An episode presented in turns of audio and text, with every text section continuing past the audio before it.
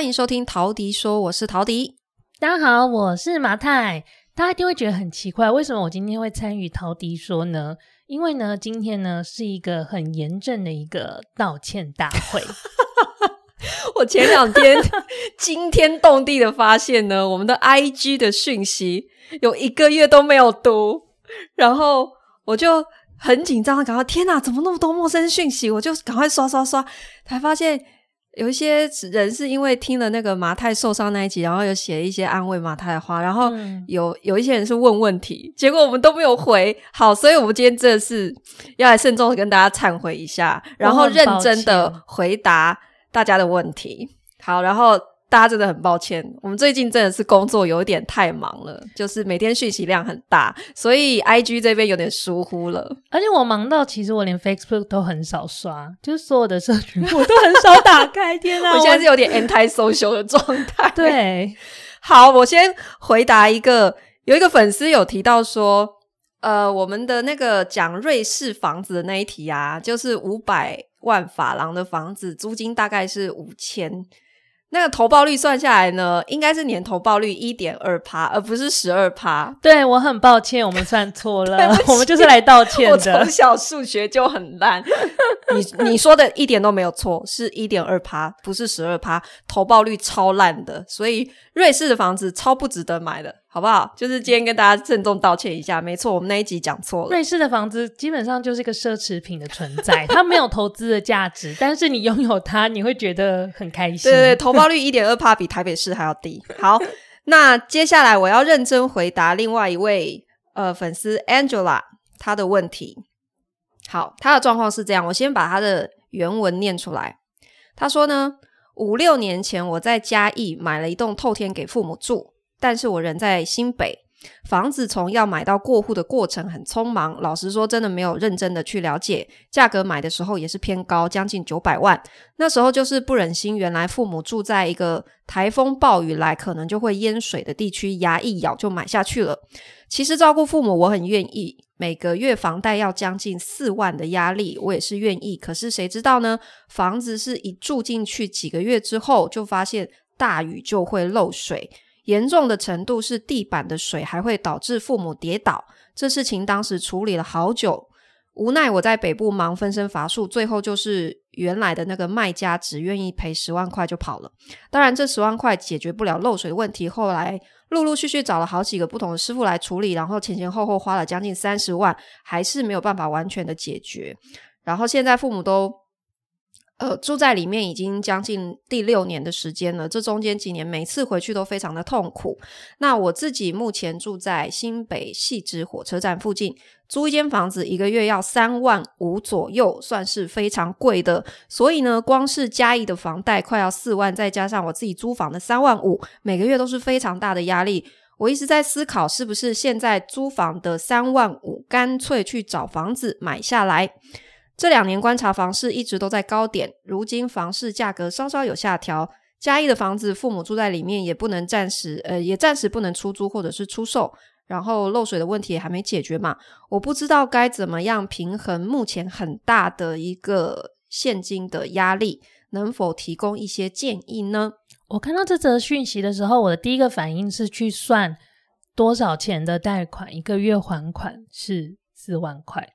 对啊，因为九百万买的房子，然后如果是中古屋，你贷六成或七成的话，诶，我怎么算都很难需要到四万呢？除非你的贷款年限压得非常的少。对，我算了一下，就是如果如果他的贷款金额是大概六百，如果算七成的话，我们算六百三十万。对，那有可能他的年限是拉十五年，只有十五年。对，又或者是他有得到很好的贷款条件，假设他贷往上拉一点，他贷到了。假设七百二十万好了，嗯，那他的贷款年限就大概是二十年，才会月支付金额会到将近四万。对，所以我觉得 Angela，你现在的问题是你每个月的现金支出过高的问题。如果你是为了要降低每个月现金的压力，那其实无非是两个方式嘛，一种是增加收入，一种是降低支出嘛。那增加收入当然它不是短期内很快就可以实现的东西，所以一定是要并进嘛。那在降低支出的部分，我认为你可以先从呃两方面着手吧。第一个就是嘉义这边的房贷四万块，你是不是可以尝试去换一个银行去重新申请转贷？因为你可以去重新的谈一个还款的条件，然后看看可不可以把你还款的年限拉长。比方说，原来如果真的是十五年，你是不是可以延长变成二十年，甚至是三十年？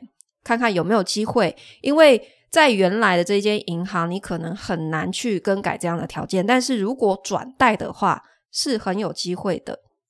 因为别家银行为了要争取新的业绩的话，他们通常会给你。比较宽松一点的条件，不管是在呃利率，或者是说不定你的房子现在也也有增值，说说不定经过这几年，对，说不定也有增贷的机会。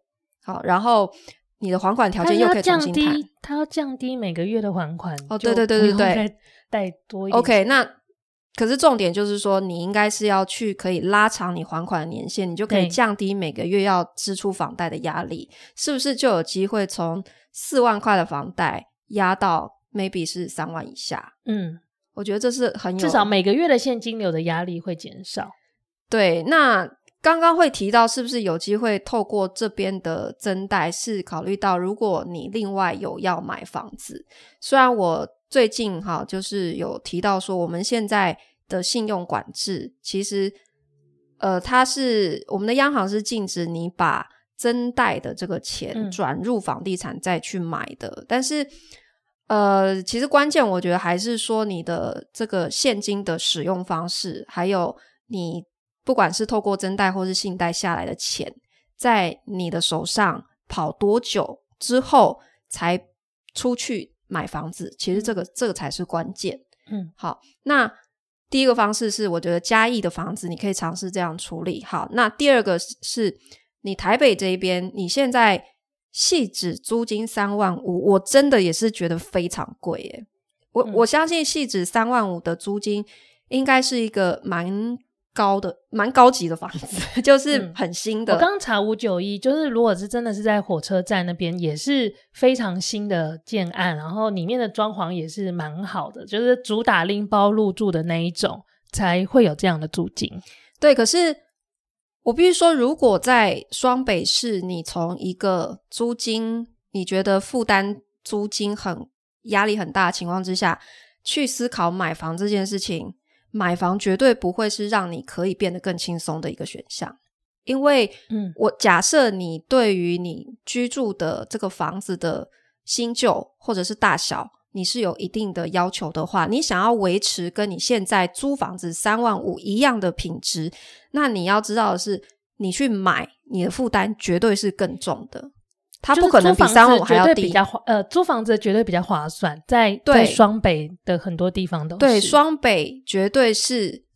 买不如租，因为租金比起来一定是比房贷要便宜非常多的。嗯、好，所以假设哈，你现在是要维持你这边的开销一个月，我们不要先讲降好了，我们先讲持平，一样是三万五拿去变成房贷好了。那你要能够接受，就是说，第一个，你的房子是不是只能选比较旧的，可能是二十年左右中古屋？嗯、第二个，平数跟房间数也要降。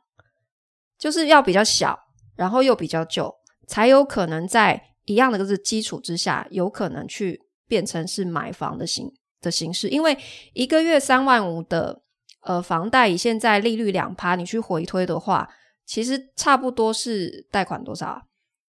贷款大概九百多万。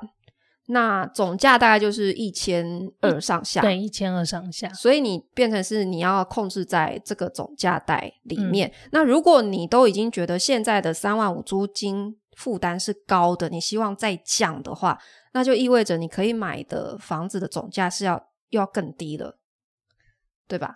所以气质来说不会没有，但是就是它的。呃，整体的装潢条件可能会不如你现在租的地方。对，我也大概看了一下，如果是在汐止那一边，你现在如果呃要买总价大概压在八百万左右的，你你有两个选项，第一个就是可能二十年左右的中古屋，然后是两房，嗯，全幢大概二十几平。你如果要超过三十平的全幢，大概都会破千万。嗯，好，第二个选择是因为中古屋还会牵涉到你要比较多的头期款。对，好，然后呃，你又提到说你现在名下已经有嘉义这一间房子了，房贷也还在付嘛，所以现在刚好就卡到第二户的限贷令了。嗯，你这一间台北的房子可能只能贷到七成。然后还没有宽限期，没有宽限期，嗯，所以也就意味着你一千万的房子，你手上自备就是要三百万，嗯，那假设你手上没有这么多的现金的话，那你可能就要改选预售屋。那现在西子那一带的预售屋，我看了一下，单价都起来了，单价大概都是四十五左右，嗯，所以在我们刚刚讲八百到九百万的这个区间带，你能买到的房子大概是全幢二十平。所以室内十平只剩下十几平，嗯，的一个非常小的两房，或者是大的一家呃大的一房一厅，嗯，这样子的房子，这就你要自己去取舍，这是不是你你想要的房子的样子？对啊，对，这个是我会给你的建议。那至于呃透天房子漏水的问题，老实说，我觉得这个真的蛮难解的，因为我自己也分享过，我有一间快五十年的老房子。我到现在还是大概每隔几年，我还是要不停的去处理它的漏水问题。嗯。那为什么老房子漏水问题这么难解？就是来自于它已经整个结构损坏了。然后我那一间的情况是，那个水是从楼上窗框渗进来的。那楼上不处理，你你就没有办法从根本性的去，因为我的外墙防水我也都做了。好，那除非我连外墙防水都做到他楼上去。那对我来讲，成本也是太高了，嗯，所以我最后的做法就是，因为这整栋楼大家都在等都跟，然后楼上是一手的老屋主，他也两手一摊，他就说我就等都跟啊，他自己的房间整个跟废墟一样了，它漏水的那一间根本就是关起来没有在用的啊，对，然后那个整个结构都已经烂到骨子里了，他就说我我没有打算修，那你怎么办？我就只好。自己从内部去去修嘛，嗯，对啊，那我觉得这就是老房子你你要去面对的问题啦。我我必须说这个非常难解。当然，当然你要说到底就是修缮这件事情，你花钱就有机会去延长它的寿命。可是问题是花多少钱让你觉得这件事情值得去做？嗯，这就又是另外一个取舍。对啊。所以我觉得在漏水的部分，我我没有办法给你太多的建议，因为我觉得老房子就是这样子。对，所以我们反正提供了几个想法吧，跟你分享一下。然后，如果现在也是有类似情况的朋友，可能也是可以思考一下，因为就是如果你想要改变现状，好像某些时候你还是要调整你现在呃所使用的一些东西，然后呀，你就总是要做点改变，才有可能去。去让你的现金流出现变化，对，没错。好，那接下来我要聊一个，呃，在我的 YT 留言被问被问爆的一个问题，对，以及网络上隔三差五就会看到太多人问的一个问题，就是情侣买房或者是夫妻买房，到底要不要使用共同登记？好。我在买第一间房子的时候，其实我跟马太我们两个人就讨论过这个问题了。当时我们是还没有结婚的，当然那个时候的考虑比较简单，就是你那时候真的考虑的蛮简单的。我们也不是没有考虑过，就是共同登记这件事情。但是我觉得，呃，因为既然决定要一起买房，它本身就是要有一个互信的基础。然后接下来我们要考虑的就是说，你未来在处理房子的时候，你会面对一些可能的场景。那使用共同登记到底有没有一些缺点？它的它的优点当然是你可以保障你双方嘛。可它的缺点有哪一些？我今天真的要跟大家好好的讲一讲。最后为什么我们没有使用共同登记？好，原因有几个，我先总结。共同登记的。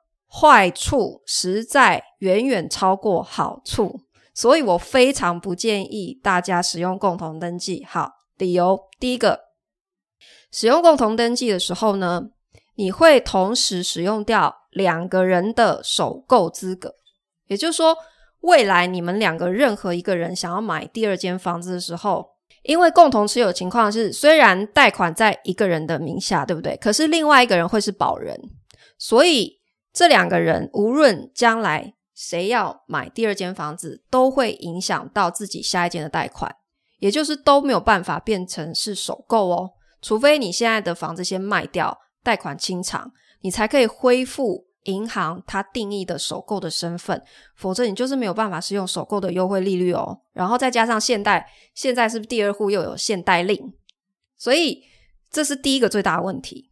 好，你一定要想远一点，就是我们买房的时候，你不是只想当下你的权利的保障，你还要想的是未来的处分，还有你的税制的各方面是不是会有一些影响？好，这是这是第一点哦。好。共同登记会使用掉两个人首购资格，所以任何一方对于你你们自己以后要再买下一间房子的贷款条件都会被影响。好，第二点，你的地价税自用税率的优惠也会变成是呃要个别去申请，因为我们的地价税其实是按人头的，就是说你现在共同持有，对不对？所以你们各自名下都会有土地持分。所以你们就要各自去申请自用的优惠税率。好，大家知道吗？就是地价税的自用优惠税率是你要自己特别去申请的。那如果你没有特别去申请的话，它就会按照一般的自呃一般的用地税率哦。那自用税率是千分之二，可是，一般税率是千分之十哦，直接是五倍。所以。如果你们是两个人共同持有，那就是两个人头都要分别申请，是不是也是多了一个麻烦？好，第三点，你将来在卖房的时候，也是会一次就用掉两个人的土增税的自用优惠税率。大家知道，我们每个人其实都有一个叫做一生一次的土增税的自用优惠税率。好，就是说你卖房的时候，我们要缴土地增值税。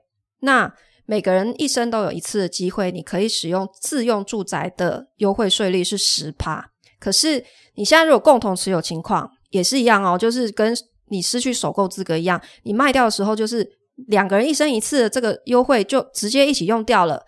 那非自用住宅的土增税率是二十趴到四十趴哦。就是自用优惠是十趴而已，这也是差很大。大家知道土增税是一个非常非常痛的一个 一个税负，所以这也是很多人会忽略的。就是你买房的时候，你大概就会想，这就是我们一辈子的家，我们不会卖房。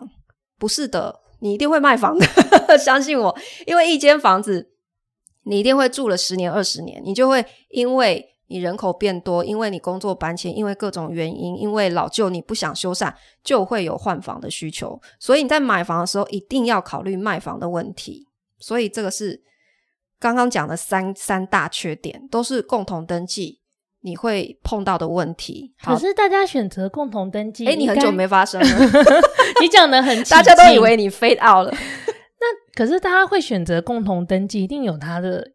一开始的原因跟考量，一开始的原因其实就是大家会觉得说，呃，我觉得大部分会存在于，比方说女方她有可能没有出钱，有一方没有出钱，或者是男方没有出钱啊，或者是有一起出钱，他就是要有名义上的保障，反正就是不管有没有出钱，他都希望在产权上面获得一些保障。可是你要知道，就是共同登记情况，就是未来这间房子，不管你要处理任何的事情，你要去。处理贷款，你要出租，你要卖房子，所有事情，所有的 paperwork 都要两个人签名。其实就跟遗产共同持有是很像的吧？对，那可是我刚刚讲，就是所有处分管理都需要两个人同意，可能就是大部分的人就是他想要的嘛，他觉他不会觉得这是个坏处。嗯。可是你从另外一个角度去看，就是假设哈，你们日后感情生变，那你这间房子会怎样？就是立刻从。浪漫满屋变成是烫手山芋，这就跟一起养宠物是一样的，是不是很难处理？对，然后你就不用等对方提，你自己一定也会很想赶快把它处分掉。好，这时候怎么办？你要卡在，你要看对方脸色。诶，那你两个人都这么想的时候，结果是会是怎样？一定就是摆着烂。而且感情不好的时候，处理这种事情真的超烦的。对啊，你知道有很多房子它就是闲置没有办法处分，就是因为就夫妻失和。然后又共同登记，可是谁都不想退，谁都要卡对方，对不对？所以就没有办法处理啊。很多都跟没有办法，也是因为这样。对啊。好，那我讲为什么不要共同登记之后有没有其他解决的办法？其实有。好，其实有蛮多种方式的。我现在来一个一个解释哈。实物上面有蛮多种处理，就是共同买房的情况。第一个是你们可以去签一个合资买房的协议书，这个是可以公证的。它其实是像一份私约，但是它在法律上面是有效力的。也就是说，将来万一你们因为房子处分的纠纷要诉诸法律的时候，在法院那边你们有一个证据去证明说，诶，我们当初就是讲好啦。你看我们的合资协议书上面哈，要写清楚各自的出资比例啊，然后贷款是谁去申请啊，怎么分摊，然后税费、管理费谁付等等的，好，或或者是说，呃，未来这间房子如果有出租收益或者是卖掉的话，那利益要怎么分配？这些细节。在这个协议书上面都写得清清楚楚的，所以将来如果你们真的有因为产权纠纷的问题，就可以凭这一份证据去去做一个主张。好，这是第一点，合资买房协议书。好，第二个是有些人他就会去做预告登记。那预告登记的意思就是说，你可以实际去做一个登记。好，然后就是说这个房子它是有一其中一个人作为。实际的所有权人，他叫做登记人。那另外一方就是叫做所谓的请求权人。那预告登记的意思就是说，我现在这间房子虽然我是登记人，可是将来我如果要做任何处分，我需要请求权人的同意，所以我也不可以任意的处分这一间房子。这样子就会形成一个制约的一个效果。好。那只是说预告登记它有一个缺点，就是说预告登记的情况，它没有办法去对抗法拍的情况。好，就是万一是碰到什么政府征收啦，或是强制执行，好，法院判决这一类的，那你有做这个预告登记是没有用的，是不能对抗的，这是这是它的缺点。好，但是这几个工具其实都蛮常被 投资客拿来做其他利用的。对，就是它是它其实是有非常非常实际的一个应用场景。对，就但是它都有各自的优缺点，可是我觉得都不如就是至少它不会去影响到你的税负的那些的问题。嗯，就是你要去衡量这些利弊得失嘛，哈。好，然后再来是，你也可以做信托登记，信托登记的。意思就是说，这个房子是委托在某一间信托公司下面。那呃，你们双方任何一个人都没有办法短租短移，就是单独说我要处分，因为也是要经过对方的同意。只是缺点就是信托管理费蛮贵的，所以我觉得你长期来看，嗯，就是它没有这么的经济。嗯，好，这是它的缺点。好，最后一个是。借名登记，借名登记其实就是所谓的人头啦。其实借名登记这个一直都存在很大的争议。你人家都说，为什么现在呃，你投资客、炒房客很难去杜绝？你现在再怎么限贷，也对他们没有影响。为什么？因为很多人是利用人头。你现在第二户现代，那又怎样？反正我就是换一个人的名字嘛。嗯，你看现在人头应该涨价了吧？我觉得应该要涨价。几年前 大概越来越值钱，六七年前是六万块嘛，六到八万，六到八万。现在现在行情不太知道。对，如果有人知道，可以留言跟我们分享吗？嗯、或者私讯告诉我们，好不好？现在就是借名登记的人头值多少钱？那借名登记的话，它的意思就是说，呃，这个名字的登记人跟实际的出资人是不一样的人。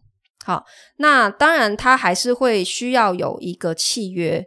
只是这个契约的名字可能叫做借名契约，上面也是会去写说，呃，实际的情况是谁出钱，然后只是说登记在谁的名下这样子，然后你要把所有的金流记录都保存下来，作为呈堂证供，好，去证明说，呃，你实际钱是你出的，好，只是因为什么什么原因，所以我登记在别人的名下，好，这种情况就会很常出现在就是想要避税。或者是嗯、呃、自己的信用条件可能不够好的人身上，所以他会希望用别人的名字去登记，会会很多人是很多人他就是在合资买房的情况之下，他采取了借名登记的方式，然后最后再用预告登记来作为一个安全。对，其实我刚刚他们都我刚刚讲的就是，不管说你是使用你签了一个合资买房协议书，好，或者是你是用借名契约的这个形式，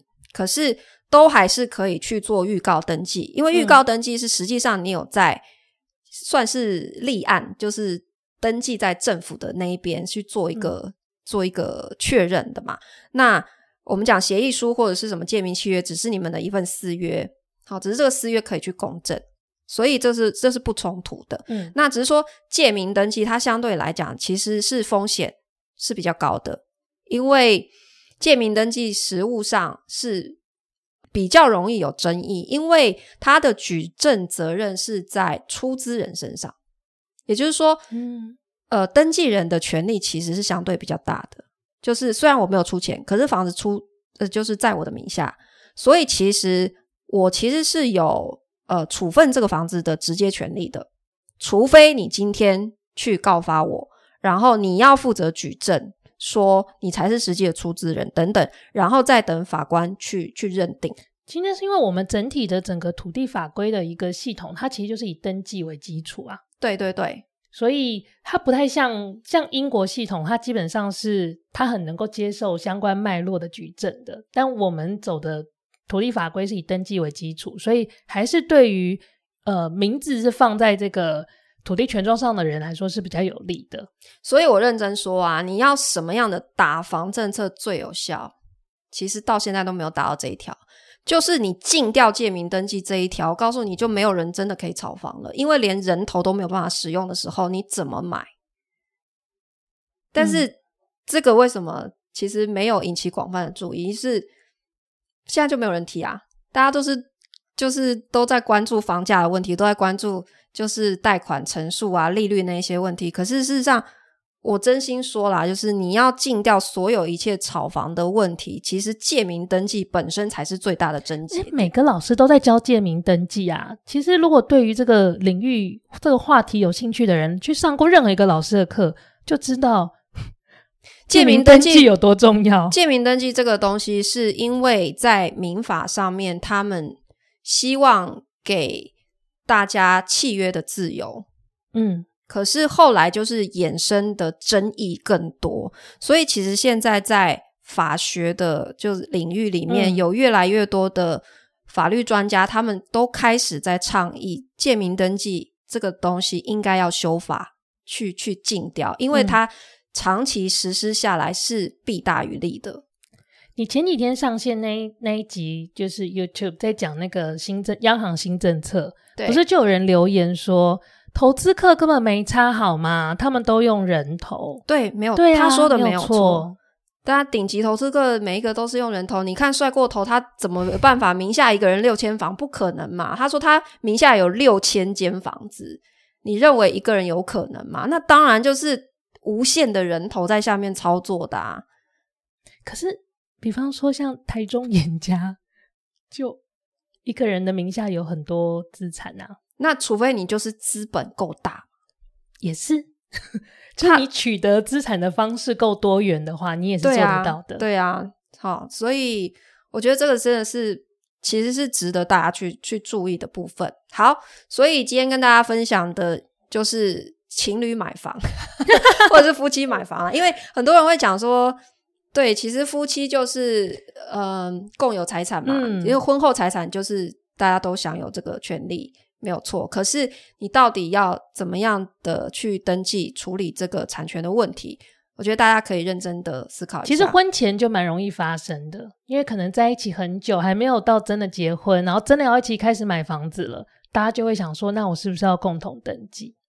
然后像我们这种还没有结婚就在那边一起买房，其实也不是很推荐啦。